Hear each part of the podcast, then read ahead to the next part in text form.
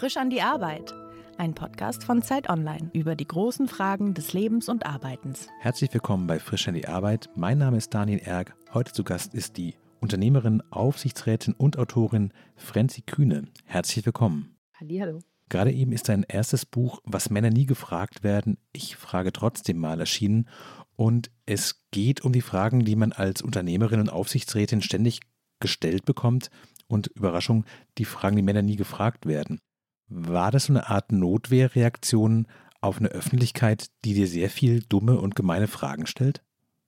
Also ich dachte mir, als ich dieses äh, Projekt mir überlegt habe, dass das was total Lustiges wird. Ich dachte mir, hihi, mhm. jetzt drehe ich mal den Spieß um und äh, stelle Männern diese absurden Fragen das ist letztendlich gar nicht so lustig geworden, weil die Männer alle sehr ernsthaft und auch äh, teilweise sehr klug auf diese Fragen geantwortet haben. Also die Fragen an sich sind nicht das Problem, aber die ungerechte Verteilung oder die ungleiche Verteilung wahrscheinlich. Diese Fragen drehen sich mehrheitlich um Aspekte wie Kleidung, Familie, Vorbildfunktion und sowas. Und das Buch ist auch insofern sehr lustig, als dass die Absurdität der Fragen sehr schnell offenbar wird. Also Du sprichst da mit äh, verschiedenen Gründern, Geschäftsführern, Persönlichkeiten des öffentlichen Lebens, zu denen du meistens irgendeine Art von Bezug vorher schon hattest, die du irgendwie schon mal getroffen hattest oder irgendwie kanntest. Und die sind zum Teil ja wirklich perplex, was du sie fragst. Was war denn so die Frage, die die krassesten Reaktionen hervorgerufen hat? Also ich kannte die wenigsten von denen, die ich da interviewt habe, aber nachdem wir eine Stunde gesprochen haben, hatte ich das Gefühl, alle schon ewig zu kennen, weil diese Fragen so schnell ins Persönliche gehen mhm. und die Gespräche dann auch super intensiv waren. Deswegen hatte ich auch den Eindruck, ich kenne die Männer schon ewig.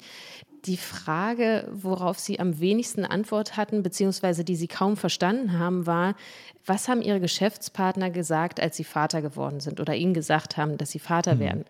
Und ähm, das hatte ich daraus hergeleitet, weil ich das auch öfter gefragt worden bin und meine Gründungspartner gesagt haben, als ich gesagt habe, ich äh, bin schwanger, haben sie mich gefragt, sag mal, Franzi, willst du uns ruinieren? Und haben eine sehr krasse Reaktion gehabt. Und die Männer hatten auch insofern eine sehr krasse Reaktion, dass sie nämlich die Frage gar nicht verstanden haben. Also sie haben dann gesagt, nachdem ich das nochmal erklärt habe, ja, nö, also das, das war durchaus positiv, die Freude war ganz auf meiner Seite. Oder Christian Rach hat gesagt, warum soll ich dem Fischhändler erzählen, dass ich Vater werde? Das geht ihm überhaupt nichts an. Also da, daran sieht man schon mal, was für komische und unterschiedliche Reaktionen da kommen.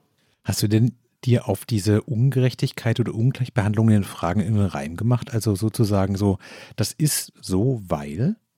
Also vorher habe ich nicht drüber nachgedacht, weil ich wirklich was anderes ursprünglich im Kopf hatte. Aber natürlicherweise ist es so, dass Männer diese Fragen einfach nicht gestellt bekommen, beziehungsweise nur gestellt bekommen, wenn es im Interview so ein bisschen menscheln soll. Und sich ernsthaft mit so einer Frage in Richtung Vorbildfunktion auseinanderzusetzen, das haben sie größtenteils überhaupt nicht gemacht. Also sie wollen entweder keine Vorbilder sein oder scheuen sich auch so ein bisschen davor. Und das ist was, wo ich glaube, das ist einfach nicht mehr zeitgemäß. Hm. Weil ich glaube, das Interessante, und das war beim Lesen für mich eigentlich der Erkenntniseffekt, dass Männer einfach für Kinder überhaupt gar nicht zuständig erachtet werden und auch für irgendwas Persönliches nicht zuständig sind. Also so wie das Klischee ein bisschen ist, dass alle Geschenke immer von Frauen gekauft werden und der Buchmarkt deswegen auch immer so ein besonders großes Augenmerk auf Frauen legt, weil die nämlich die Geschenke und deswegen die Bücher kaufen. Dass klar ist, Kleidung sagt bei Männern überhaupt gar nichts aus, weil sie sich keine Gedanken drüber gemacht haben. Kleidung sagt bei Frauen aber viel aus, wenn man davon ausgeht, dass sich Frauen viel Gedanken über Kleidung machen. Und das schien mir auch der Anschlusspunkt an das, was du gerade über deine berufliche Situation erzählt hast, dass man einfach davon ausgeht, Männer beschäftigen sich ja überhaupt gar nicht mit ihren Kindern. Dafür sind doch die Frauen da. Und deswegen muss man die auch nicht nach den Kindern fragen, weil natürlich sind die auch in Zukunft von morgens um 7.30 Uhr bis abends um 21.30 Uhr zu erreichen, mhm. weil die haben doch mit Kindern überhaupt nichts zu tun. Genau, und äh, das ist eine ziemlich unmoderne Ansicht, glaube ich, die sich aber auch ändert. Also wenn ich mit Axel Bosse geredet habe, dann hat der natürlich, weil er ist 1980, glaube ich, geboren, der hat da schon einen anderen Blick auf die Welt, den ich in meinen Augen als viel fortschrittlicher empfinde und viel gerechter auch. Trotzdem war auch verblüffend, dass es jetzt nicht eine reine Generationensache war. Also bei den Antworten war ich beim Lesen manchmal fast schon entsetzt, dass ich dachte, hä? Männer in meinem Alter denken ja genauso, wie Männer quasi in meiner Gedankenwelt vielleicht in den 50er und 60er Jahren drauf waren. Also die sagen so, ja, ich, ich versuche mein Kind zweimal die Woche vom Kindergarten abzuholen, aber mit so einer klaren Betonung auf dem ich versuche das. Mhm wie du versuchst das. Woran sollte es denn scheitern, wenn du das möchtest? ja, eine, eine schöne, schöne Frage. Woran soll es scheitern? Aber klar, da liegt halt überhaupt nicht der Fokus drauf. Und ich glaube, das ist eine Frage von, wie hat man das vorgelebt bekommen? Also meine Eltern waren selbstständig und haben sich das ziemlich gut aufgeteilt, ohne dass sie je drüber gesprochen haben, was halt nicht selbstverständlich ist. Und ich glaube, es gibt viele Familien, wo das einfach genauso vorgelebt worden ist. Und deswegen muss erst so ein Umdenken, ein bewusstes Umdenken stattfinden, ehe sich da überhaupt was ändern kann. Aber die Männer, die ich da interviewt habe, die definieren sich halt über Erfolg und über Position, in der sie sind und weniger über dieses Projekt, was da sonst noch so ist, was Frauen halt mhm. immer, bei Frauen immer mitgedacht werden muss. Mhm. Man merkt diesem Buch natürlich auch an, dass du in dieser Welt des großen Business ein bisschen eine Außenseiterin bist oder zumindest einen Blick drauf hast, der Dinge nicht normal findet. Und das hat wahrscheinlich auch was mit deinem Werdegang zu tun. Für diejenigen, die, wir sind jetzt einfach so in das Gespräch eingestiegen, als wäre natürlich sowieso alles klar. Du hast 2008 mit 25 plus minus eine Kommunikationsagentur gegründet, damals mit dem Schwerpunkt Social Media, die sehr schnell sehr erfolgreich war, weil ihr, ich würde sagen, den perfekten Zeitpunkt abgepasst habt, um genau das zu machen und schon Erfahrung hattet. Mit 32 habt ihr die Agentur verkauft an ein amerikanisches Unternehmen. Also du warst 32, das war 2015 und nochmal zwei Jahre später mit 34 bist du Deutschlands jüngste Aufsichtsrätin geworden. Hätte ich dir an diesem Tag, bevor du diese Agentur gegründet hast, gesagt so, Franzi, das ist übrigens das, was in den nächsten zehn Jahren passiert. Du hättest mich achtkant rausgeschmissen, oder?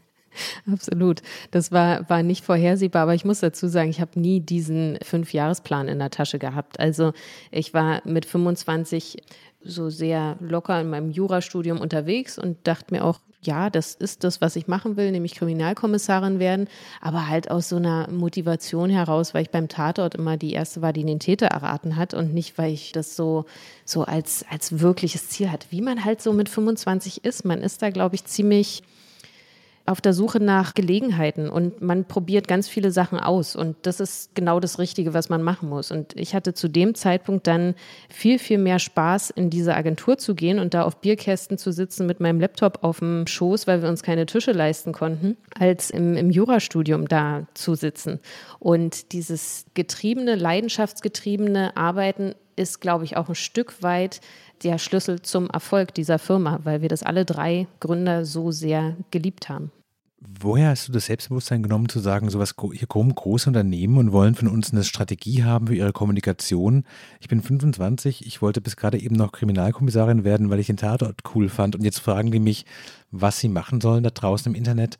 War das nicht auch skurril zu denken, das müsst ihr doch eigentlich selber wissen? Fragt doch jemand, der sich damit auskennt. Aber wir waren ja diejenigen, die sich damit auskannten. Also wir waren die Experten und Expertinnen in Deutschland für Social Media und für dann letztendlich dahin ist es dann gegangen für digitale Transformation. Also wir waren in diesen Punkten die ersten. Wir haben gute Referenzen gehabt und dadurch hat sich das dann immer, immer weiterentwickelt.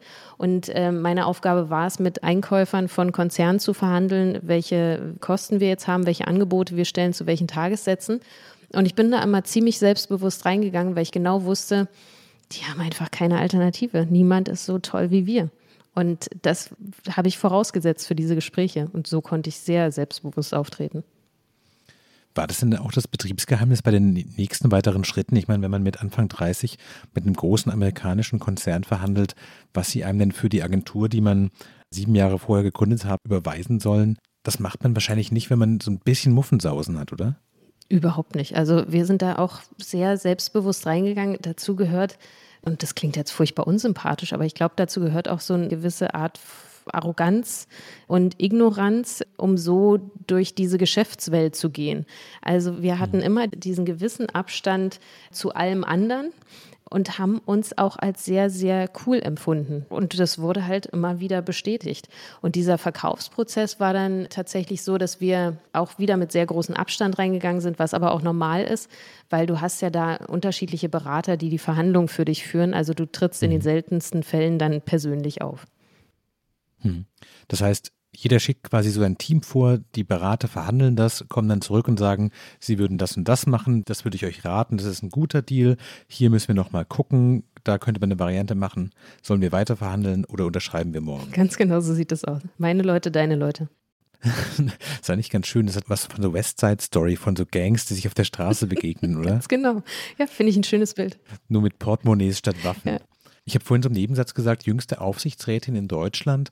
Ich habe in der Vorbereitung gemerkt, ich weiß nicht ganz sicher, was man als Aufsichtsrat macht oder ob in allen Aufsichtsräten das Gleiche gemacht wird. Wusstest du, als du zugesagt hast, ja, ja, ich mache das, wusstest du genau, was der Job ist und was in der Job Description drinsteht? In, in keinster Weise. Ich bekam überraschenderweise diesen Anruf und da wurde ich dann gefragt, ob ich mir vorstellen könnte, in den Aufsichtsrat zu gehen. Und ich habe gemerkt, ich habe keine Ahnung, habe dann aber aus Scheu auch nicht nachgefragt, was ist denn eigentlich ein Aufsichtsrat, sondern äh, habe dann erstmal gesagt, ich brauche mal kurz Bedenkzeit und habe dann schnell gegoogelt und zehn Minuten später zurückgerufen und gesagt, ja, das mache ich, weil wir haben da in Deutschland ein Problem mit Frauen in Spitzenpositionen. Ich werde hier gefragt, also es ist meine Verantwortung, da Ja zu sagen und nicht zu sagen, ah nee, ich traue mich nicht so richtig. Was ich aber eigentlich aus mir aus gesagt hätte, hm. weil ich keine Ahnung hatte, was auf mich zukommt und mir das auch nicht wirklich zugetraut hätte.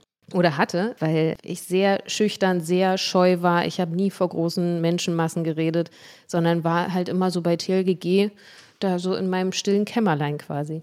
Das ist insofern ganz lustig, als eine der Fragen, die du in dem Buch stellst, den Männern, weil sich eine Frage ist, die Frauen gestellt wird, ob sie Dinge machen aus Vorbildfunktionsgründen. Und jetzt sagst du quasi, du hast den Job bei Freenet als Aufsichtsrätin genau deswegen angenommen, um zu sagen, das muss man als Frau mal machen, wenn man schon mal gefragt wird. Das passiert nur alle 20 Jahre in Deutschland. Ja, genau. Die meisten, meisten Männer unterstelle ich jetzt einfach, also die Frage habe ich so in dieser Art nicht gestellt, aber ich glaube, die meisten Männer nehmen bestimmte Positionen aus Statusgründen an, weil es einfach sich gut anfühlt, Macht zu haben und einen tollen Titel.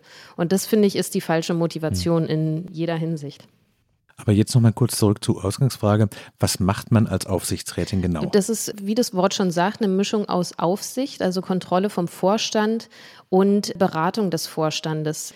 Das heißt, du arbeitest in einem Gremium, bei uns aus zwölf Leuten bestehend, und liest Geschäftsberichte, du bewertest Trends, du gibst unterschiedliche Punkte dem Vorstand und spielst die durch.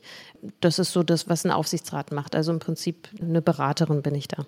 Und das ist dann ein Tag die Woche, dass du jeden Montag quasi deine Aufsichtsratsordner rausholst und dann guckst du rein in die Bilanzen und sagst, so habt ihr genug Social Media Werbung gemacht und habt ihr genug Frauen eingestellt? Hm, geht so und jetzt schaue ich nochmal, ist das hier in Ordnung oder wie läuft das genau ab? Ich stelle mir immer so vor, man trifft sich in wahnsinnig teuren Hotels, es gibt ein riesiges Buffet und dann guckt man einmal so durch eine Präsentation durch und dann sagt man hinterher, was man Den denkt. Den Rest der Zeit ist Smalltalk. Und dann hat man ja. geaufsichtsratet.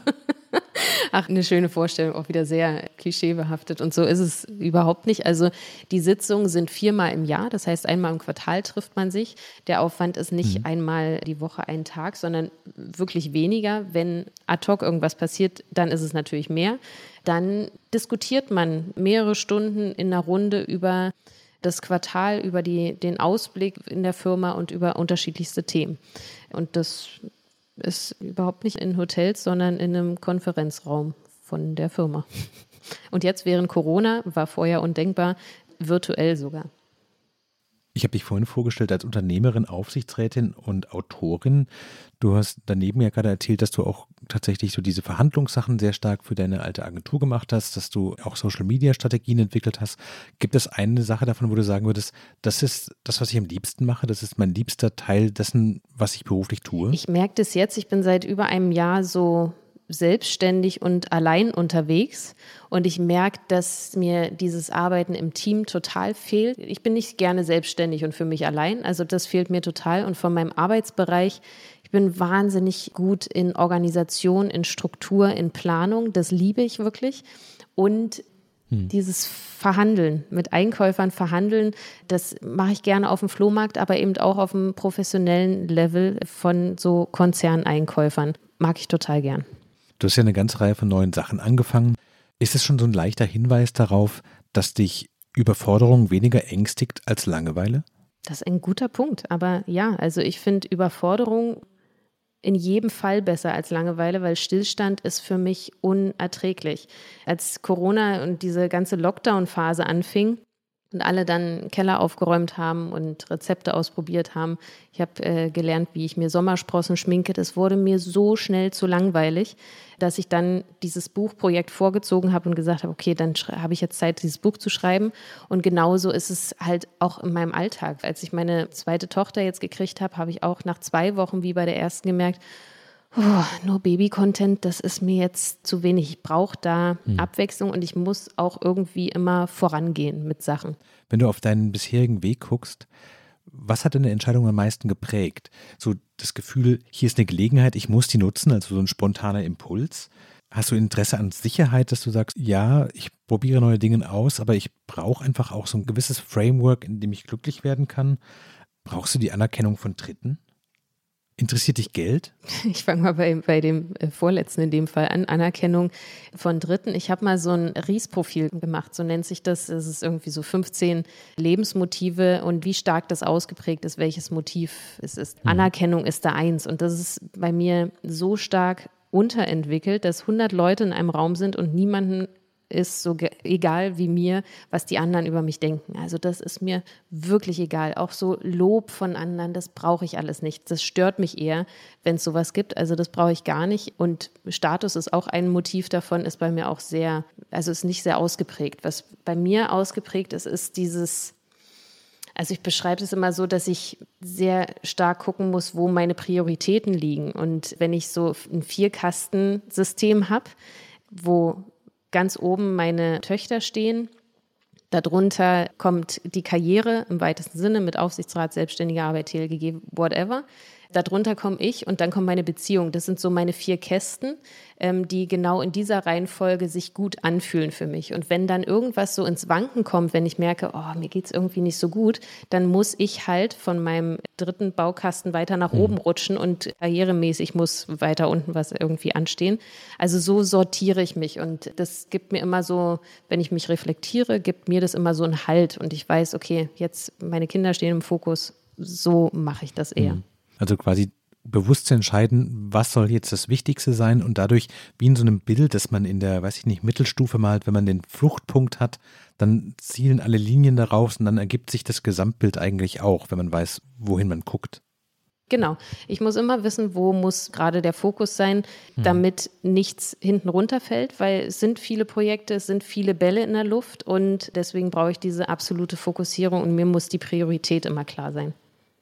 Wenn du darüber nachdenkst, was du an Hoffnungen vielleicht und Erwartungen hattest, als du in dieses Agenturleben reingestartet bist, dann auch in das Aufsichtsratleben, haben sich diese Hoffnungen denn erfüllt? Ist es so, wie du das dachtest? Ehrlicherweise, ich habe genauso wenig, wie ich einen Fünfjahresplan habe, habe ich wenig irgendwie so ein, so ein Bild, so müsste das werden, weil ich auch glaube, da wird man relativ schnell enttäuscht ich gehe in Sachen relativ unbedarft rein. Manche würden auch sagen naiv. Also ich habe mir so dieses ganze Onboarding beim Aufsichtsrat sehr eigenständig zusammengesucht, weil es dafür einfach keinen Prozess gibt, wie man in so eine Position reinkommt. Und deswegen gucke ich mit gesundem Menschenverstand auf irgendein Problem oder irgendein Komplex und versuche den mit Menschenverstand einfach zu lösen und anzugehen. Und das gepaart mit einem positiven Denken, was soll schon schiefgehen? Und so einer gewissen Leichtigkeit und auch ein bisschen Humor ist, glaube ich, eine gute Mischung, wie ich so bisher durch die Welt gekommen bin. Und wenn Fehler passieren, mhm. dann einfach nicht so lange hadern, sondern ja, passiert, gehe ich einen anderen Weg und gucke nicht so lange zurück und hader mit den Fehlern, sondern bin da sehr straightforward. Wenn du aber über deine Arbeit nachdenkst, was ist für dich Glück am Arbeitsplatz? Wenn es wenig zu tun gibt? Ist es, wenn der Tag schnell vorbeigeht, weil so viele interessante Dinge passieren? Ist es Überforderung, weil du merkst, du wächst dann daran? Es ist eine Mischung aus Überforderung und immer eine Schippe zu viel. Also ich habe diese Tage in der Agentur geliebt, wo einfach ein Termin an dem nächsten war und ich gar nicht mehr wusste, was war jetzt vor zwei Terminen eigentlich noch das Thema. Habe mir dann immer alles so mitgeschrieben in den einzelnen Slots, die ich so hatte und das waren so die Tage, wo ich wirklich kaum zum Essen kam und so, die ich geliebt habe. Aber dann pünktlich um 18 Uhr zu Hause war zum Essen mit der Familie, weil das ist dann wieder dieses Zurückkommen zu dem, was wirklich zählt. Woher weißt du denn, wann Feierabend ist? Also ist es so klar, 18 Uhr am Esstisch, das ist gesetzt, egal was? Oder hast du so eine innere Uhr, die sagt so, jetzt reicht's, jetzt kann ich gehen? Nee, die innere Uhr habe ich nicht und die ähm, würde bei mir, glaube ich, auch falsch ticken. Ich würde unendlich weitermachen, als ich noch keine Familie hatte und so, ich glaube, mit Mitte 20, Anfang 30, du musst fleißig sein, du musst ganz viel arbeiten und du musst einfach alles vergessen, um erfolgreich zu sein. Und da gibst du dich auch ein Stück weit selber auf, beziehungsweise gibst du dich selber in die Sache rein. Und das finde ich total wichtig. Das hat sich für mich gut angefühlt. Jetzt ist es eben so, dass die Priorisierung wieder klar ist. Also für mich ist klar, ich gucke auf die Uhr und weiß, 18 Uhr bin ich zu Hause, weil meine Familie da ist, weil das in meinem Baukastensystem Prio 1 ist. Bist du denn selbst eine gute Chefin für dich selbst? Oh, ich glaube schon. Also ich habe jetzt keinen großen Schaden irgendwie. Also ich glaube schon, dass ich für mich selbst eine gute Chefin bin. Kannst du dir gut freigeben und mal sagen sowas, hey, Franti, das war jetzt echt eine taffe Woche und jetzt machst du mal zwei Tage frei oder gehst mal um 16 Uhr, weil die Sonne scheint oder kannst du dich gut loben? Mm, na, Lob bedeutet mir ja nicht so viel von mir selber nicht und von anderen auch nicht. Deswegen dieses Loben nicht und also ich habe das versucht jetzt so, als ich ein Jahr jetzt selbstständig unterwegs war, auch mal das okay zu finden, dass ich nachmittags auf der Couch sitze und eine Serie gucke.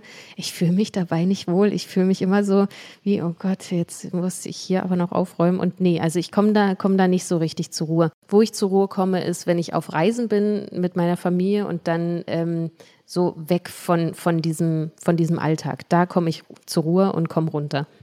Ist denn das, was du machst, mehr als dein Beruf, nämlich vielleicht sowas wie eine Berufung?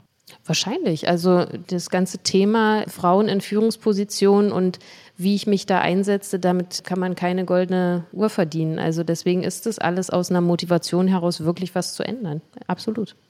Stresst dich der Gedanke, dass du letztlich verzichtbar bist, mehr als der Gedanke, unverzichtbar zu sein?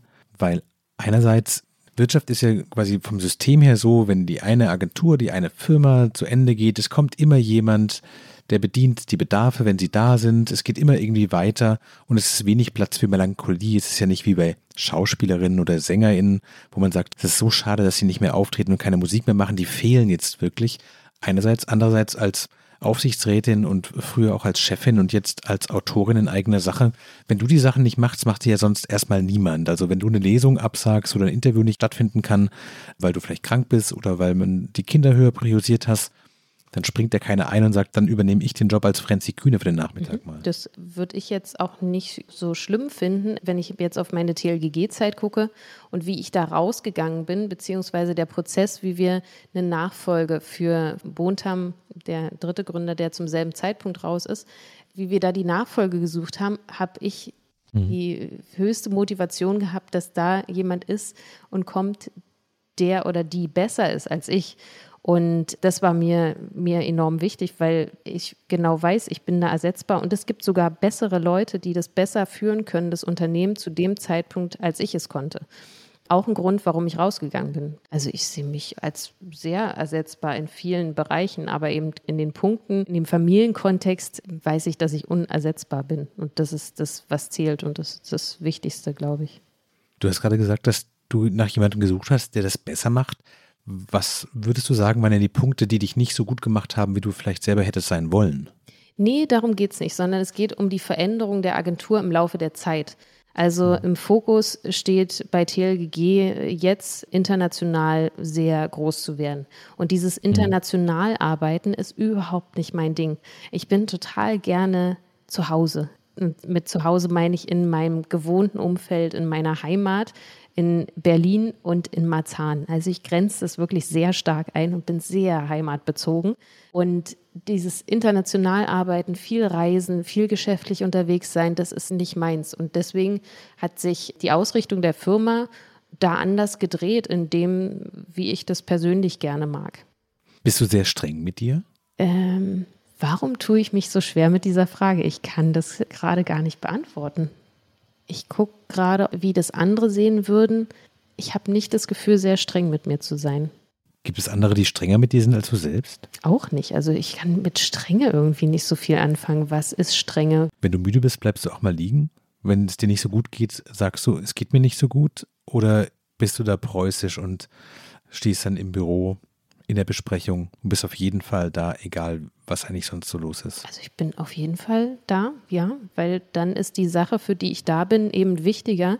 Und wenn du jetzt so dieses Beispiel machst, also mit Vic Demet, wenn man eine Erkältung hat, kommt man gut durch den Tag. Das ist schon okay und für mich auch gefühlt total normal, dass es so, so ist, weil ich bin da die Geschäftsführerin von der Firma und deswegen muss ich da sein. Aber ist es nicht auch vielleicht ein bisschen, wenn man so drüber nachdenkt und sagt so, wenn ich die Wahl habe zwischen meiner Firma und meiner Gesundheit, dann entscheide ich mich für meine Firma? Ich habe nicht das Gefühl, dass ich meiner Gesundheit damit nicht gut tue. Das ist es wahrscheinlich. Aber wahrscheinlich ist es auch so, ich stelle meine Gesundheit nicht so in den Vordergrund, wie ich die Interessen der Firma in den Vordergrund stelle, was aber auch wieder Riesprofil, äh, über das wir vorhin schon sprachen, damit zu tun haben mhm. könnte. Also ich habe vorhin auch schon gesagt, dass ich dann Essen vergessen habe und so weiter, weil es so, so stressig war. Das hat sich nicht schlecht für mich angefühlt, weil einfach Essen total egal ist. Also dann ist jetzt dieses Projekt wichtiger, als irgendwie noch schnell was zu essen. Hm. Wenn du auf deinen bisherigen Werdegang zurückguckst, du hast eine Agentur gegründet, ihr habt die Agentur sehr groß gemacht, du bist Aufsichtsrätin geworden. Hast du das Gefühl, die besten Zeiten, weil die so die großen Abenteuer, der Aufbruch, äh, was Neues beginnt, die sind vielleicht schon so ein bisschen rum, weil was soll jetzt noch kommen? Aufsichtsrat ist schon zumindest so in der deutschen Wirtschaft ja schon irgendwie so die oberste Liga. Und hast du damit so eine Melancholie oder hast du das Gefühl, du hast in diesen Jahren seit 2008 so viel gelernt, die beste Zeit kommt noch, weil du dein ganzer Erfahrungsschatz, all das, was du gelernt hast, das wird jetzt wie so ein gutes Blatt beim Kartenspielen richtig schön mhm. ausgespielt. Weder noch. Also ich habe das Gefühl, dass ich das, was immer gekommen ist, überhaupt nicht vorhersehen konnte. Also ich dachte zu jedem hm. Zeitpunkt, krass, das ist jetzt hier das Beste. Habe aber auch nicht gedacht, oh, da kommt nichts Besseres. Also ich hätte mir, als wir gegründet haben, nie vorstellen können, dass wir mal 200 MitarbeiterInnen haben und die Firma verkaufen. Ich hätte mir nie vorstellen können, mal in den Aufsichtsrat zu gehen. Und zu jedem Zeitpunkt, wo so ein entscheidendes Ereignis war, dachte ich mir, krass, wow, das ist jetzt hier aber wirklich krass. Aber auch nur so ein Moment und dann war das halt gleich so ein Weitermachen. Mhm. Und so ist es jetzt auch. Also ich bringe jetzt dieses Buch raus und hätte mir vor zwei Jahren das nie für möglich gehalten, dass ich mal als Autorin angekündigt werde und habe das Gefühl, das ist so ein mega tolles Projekt, was ich da jetzt gerade gemacht habe. Das geht nicht besser. Also wieder das Gefühl. Du bist aber auf diesem Weg ja auch irgendwie angekommen, weil ich schon sagen würde, wenn man die Anerkennung als Aufsichtsrätin kriegt, das ist eine Anerkennung der Kompetenz, des Erfolgs und vielleicht auch des Wissens. Was man auf jeden Fall nicht mehr ist, ist so ein Außenseiter. Gibt es manchmal den Moment, wo du denkst, das mit den abrasierten Schläfen und mit dem Franzi mit Ä schreiben, da bin ich jetzt irgendwie rausgewachsen, weil ich bin jetzt die Aufsichtsrätin von zwei großen Unternehmen und das ist jetzt so. Du bist lustig. Ich müsste zum, ich weiß gar nicht wohin, zum Standesamt gehen, um meinen Namen zu ändern. Also ich heiße ja wirklich Frenzy. Du ja, heißt ich habe mir das ja nicht ausgedacht, sondern meine Mama hat sich das ausgedacht. Das wusste ich ja, nicht. Ja, ja, also das ist nicht so eine Modeerscheinung, sondern das steht wirklich in meinem Pass. Ich verrate dir was. Eine ganz ähnliche Frage habe ich Matze Hilscher gestellt, weil der heißt Matthias, aber der hat dann die lustige Antwort gegeben, was ich total überraschend fand, dass er sagte, Matthias ist einer Familie vorbehalten. Wenn jemand Matthias sagt, das dürfen eigentlich nur seine Eltern im Arbeitskontext, möchte er Matze genannt werden. Was super unintuitiv war. Und ich hatte darüber vorher nachgedacht und dachte, ja, das ist, glaube ich, bei vielen Leuten so, die eigentlich aus so einem, einer jungen Branche wie Podcast, Online-Magazine, vielleicht auch in Agenturen, dass man anfängt als Mitte 20 und dann wächst man aus diesen Sachen raus und irgendwann merkt man so, ja, ich bin jetzt aber auch so meine eigene Marke vielleicht ein bisschen und die Frage interessiert mich schon, ob es den Punkt gibt, wo man merkt, so wie, wann hört man auf, Hoodies zu tragen? Wann sind die knallbunten Turnschuhe vielleicht auch ein bisschen seltsam, weil man, also ich weiß nicht, ich bin 40 und ich merke schon, dass manche Dinge, die funktionieren nicht mehr. Ich brauche nicht so tun, als wäre ich mit den 17-Jährigen unterwegs. Genau, aber das fühlst du ja dann in dem Moment und dann stellst du es ab.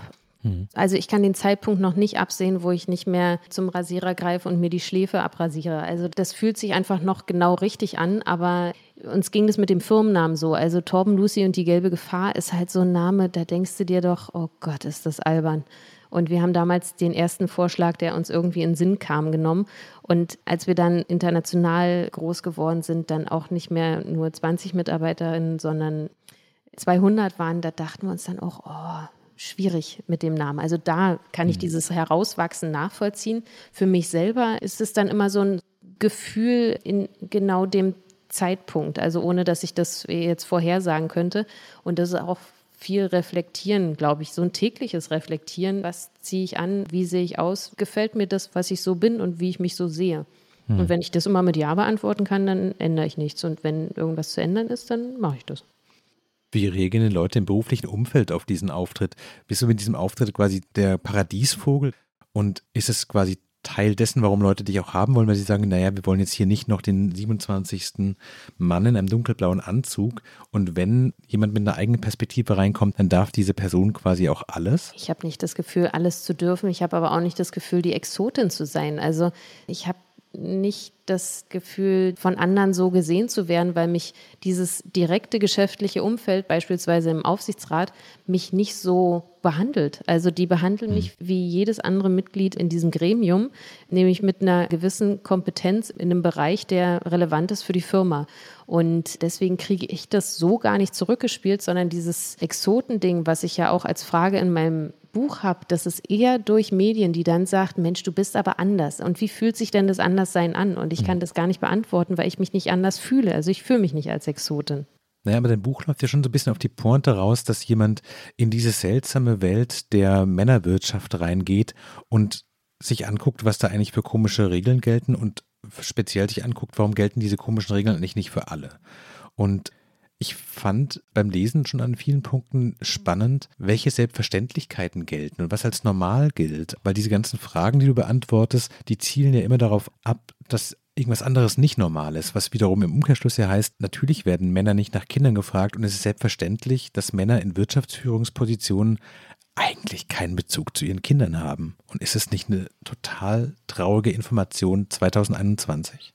Naja, also ja, das, das ist total traurig, aber also so wenig Bezug zu ihren Kindern, das finde ich zu anmaßend, sowas zu behaupten.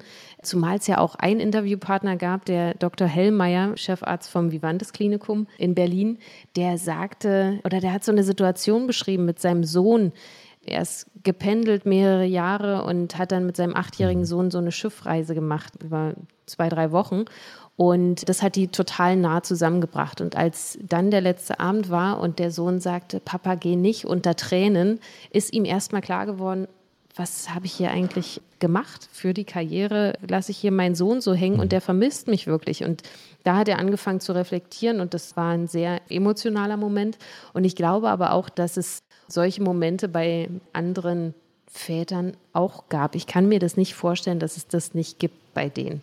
Und dann sind es diese Zwänge, in denen sie sind, diese gesellschaftlichen Zwänge, wo sie eigentlich auch ein Interesse haben müssten, sowas zu ändern. Werbung. Diese Woche in der Zeit? Die Bücher des Frühlings. 16 Seiten blühende Fantasie. Von gefährlichen Liebschaften, einer Flucht auf dem Mississippi und magische Erzählkunst. Das Literaturspezial zur Buchmesse in Leipzig.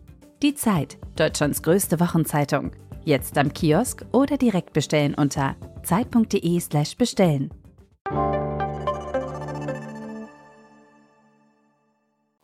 Ich bin Journalist, ich überspitze Dinge, um auch manchmal zu überprüfen, ob sie stimmen. Und einer der Gedanken, die ich bei der Lektüre deines Buchs hatte, war, sind eigentlich nicht alle Führungspositionen in Deutschland und vielleicht auch global voll mit Männern, die notwendigerweise sich von ihren Kindern abschotten mussten, weil sie sonst deren Schmerz und ihren eigenen Schmerz die ganze Zeit spüren würden, weil sie ihre Priorität woanders hingelegt haben, nämlich auf ihre Karriere und auf Wirtschaftsunternehmen. Das ist so traurig, aber ich glaube, da ist wirklich was dran. Das ist nicht nur bei, bei Leuten in der Wirtschaft so, sondern auch in der Politik. In der Politik, glaube ich, sogar noch krasser, weil das noch mehr in der Öffentlichkeit stehend ist in der Wirtschaft kannst du dich immer so ein bisschen gegen die Öffentlichkeit abschirmen, aber du musst schon ganz schöne Scheuklappen aufhaben, um dann das so zu opfern, deine Familie zu opfern und mhm. deine Kinder. Also so würde ich auch auf die Welt gucken und auf die Männer und das tut mir wahnsinnig leid für die. Du gibst den ganzen Männern ja mit deinem Buch jetzt eine Chance des Perspektivwechsels. Das Buch erscheint in diesen Tagen. Wie sind die Rückmeldungen bisher? Sagen die Leute so, ja, endlich hält uns mal jemand den Spiegel vor, jetzt sehen wir, wie kaputt das alles ist? Gibt es ein großes Aufschrecken? Gibt es Ablehnung? Wie sind denn die Reaktionen, die du bisher gehört hast? Ich denke, dass es gerade so den Nerv der Zeit trifft, weil die Diskussion um die Berichterstattung von Annalena Baerbock ist schon sehr anders, als sie noch vor ein paar Jahren gewesen wäre, weil es sofort einen Aufschrei gab über die K-Fragen, wie sie ja genannt worden sind. Also, dass ihre Kinder Thema sind, dass ihre persönliche Situation ein starkes Thema ist, dass es da eben zu so einem, hä, das würden wir aber Robert Habeck nicht fragen, Moment kommt, hm. ist, glaube ich, schon ganz gut. Trotzdem werden Armin Laschet solche Fragen eben immer noch nicht gestellt. Hm. Wie geht es denn für dich weiter? Du hast jetzt eine Agentur gegründet und verkauft, du bist Aufsichtsrätin, du bist jetzt Autorin, du wirst in den nächsten Wochen wahrscheinlich in vielen Interviews und auch Talkshows sitzen. Was kommt dann, wenn die Nachmittage auf der Couch nicht das Ding sind, das du gerne machst?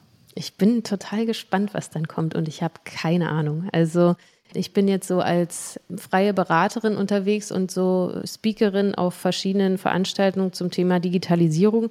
Aber das ist nicht das, was ich jetzt die nächsten zwei, drei Jahre machen möchte. Aber wie gesagt, ich habe nicht wirklich einen Plan. Und ich bin aber selbst total gespannt, was da kommt. Kein Plan zu haben, schönes Gefühl oder blödes Gefühl? Super Gefühl. Musste ich mich aber erst dran gewöhnen. Also als ich bei TLGG war und so angefangen habe zu überlegen, verlasse ich das Unternehmen oder bleibe ich? Und ich muss dazu sagen, ich bin wahnsinnig gut in Entscheidungen treffen. Ich liebe Entscheidungen treffen und auch sehr, sehr schnell Entscheidungen treffen. Aber diese Entscheidung habe ich mir über ein paar Wochen und Monate sehr schwer gemacht und musste dann auch eine Coachin mit dazu nehmen, um zu fühlen, dass das jetzt die richtige Entscheidung ist, die Firma jetzt zu verlassen und das nicht irgendwann zu bereuen, weil ich glaube, dann gibt es kein Zurück mehr. Aber du hast es aber bis heute auch nicht bereut. Nicht einen einzigen Tag. Was für eine fantastische Information. Ganz herzlichen Dank für das Gespräch. Das war frisch an die Arbeit. Mein Name ist Daniel Erk. Heute zu Gast war die Unternehmerin, Aufsichtsrätin und Autorin Franzi Kühne. Danke für deine Zeit. Ganz vielen Dank. Wenn Sie zu Hause Fragen haben, schreiben Sie uns gerne eine Mail an frischandiearbeit.zeit.de. Vielen Dank fürs Zuhören.